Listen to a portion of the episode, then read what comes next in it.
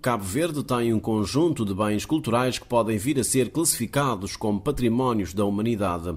Neste momento, o país já tem inscrito na lista indicativa da Unesco um total de oito bens que convém referir. Parque Natural de Cova, Paúl e Ribeira da Torre na Ilha de Santo Antão, Complexo de Áreas Protegidas de Santa Luzia, Ilhéus Branco e Raso, Salinas de Pedra de Lume na Ilha do Sal, Centro Histórico da Praia, Campo de Concentração do Terrafal, em Santiago, Centro Histórico de São Filipe, no Fogo, Parque Natural de Chandas Caldeiras, também no Fogo, e Centro Histórico da Nova Sintra, na Ilha Brava.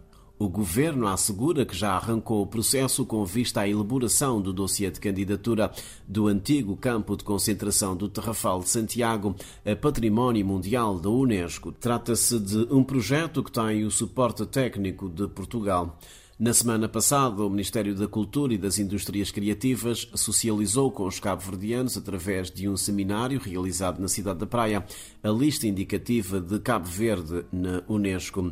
É uma primeira etapa sem a qual, explica o presidente do Instituto do Património Cultural, Jair Fernandes, Cabo Verde não poderá ter mais nenhum bem cultural elevado à categoria de património da humanidade. É o pré-requisito para que depois, assim como aconteceu com a Cidade Velha, o Estado-membro vai dentro desta lista indicativa, retira uh, o bem a que se propôs a sua candidatura a património mundial e prepara todo o dossiê.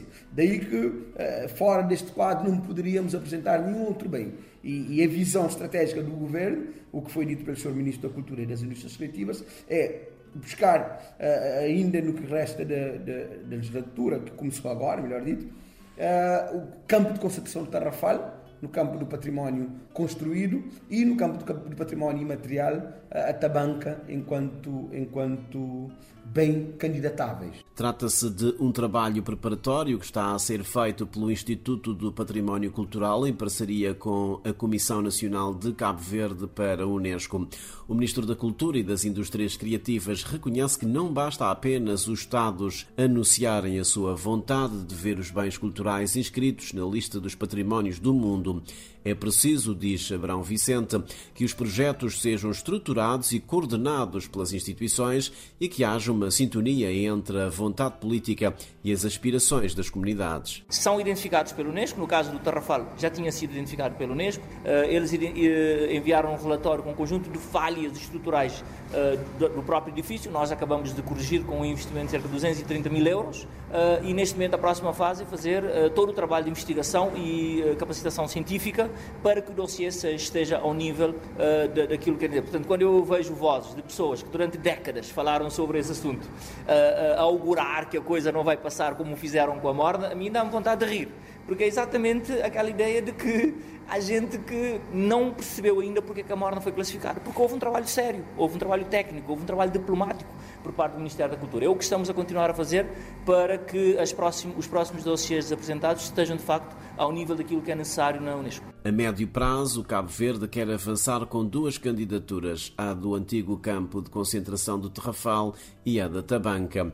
Mas há outros bens que já fazem parte da lista indicativa da Unesco, conforme nos diz o presidente do IPC, Jair Fernandes. Bom, temos eh, desde a Vila Nova Sintra, Centro Histórico Nova Sintra, na Ilha Brava, o Conjunto Histórico de São Felipe, eh, também conhecido como Conjunto Histórico dos Sobrados, na Ilha de Fogo. Eh, aqui na, Ilha de Santiago temos o campo de concentração do Tarrafal, as salinas de Pedra de Lume, ainda no Fogo, as Chandas Caldeiras e toda a paisagem cultural que compõe este, este bem. o Centro Histórico da Praia, no Platô, e por fim, como disse há pouco, ainda, ainda relativamente aos bens mistos, a paisagem cultural de Cova, Ribeira do Touro e Paulo, para além da, Santa Luzia, que se enquadra aqui enquanto património eh, natural. Cabo Verde e Portugal assinaram no dia 6 de julho um protocolo para a proteção e conservação do património cultural, com destaque para o antigo campo de concentração do uh, Terrafal.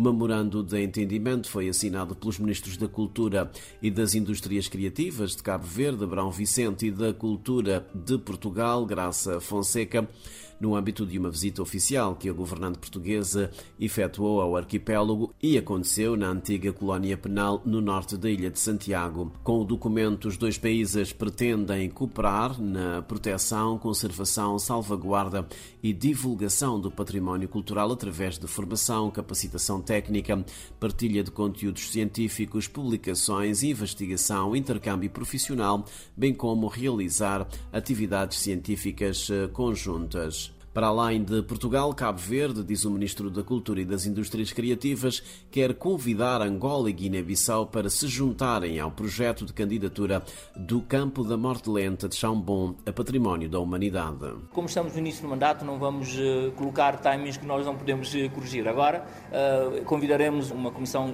técnica da Unesco para visitar, nomeadamente, o campo de concentração. Iremos formatar uma equipa técnica com, com Portugal a partir do protocolo que assinamos, mas também queremos uh, um, conscientemente, intencionalmente envolver Guiné-Bissau, Angola, principalmente os dois países que tiveram o grosso dos presos no campo de concentração e mobilizar a sociedade civil cabo-verdiana para que a candidatura seja de facto mobilizadora da sociedade. Cabo Verde é Estado parte da Convenção para a Proteção do Património Mundial Cultural e Natural de Paris desde 1972 procedeu à sua ratificação no ano de 1987, comprometendo-se junto da Unesco a proteger e a valorizar o património cultural e natural do arquipélago, permitindo a sua transmissão às gerações futuras.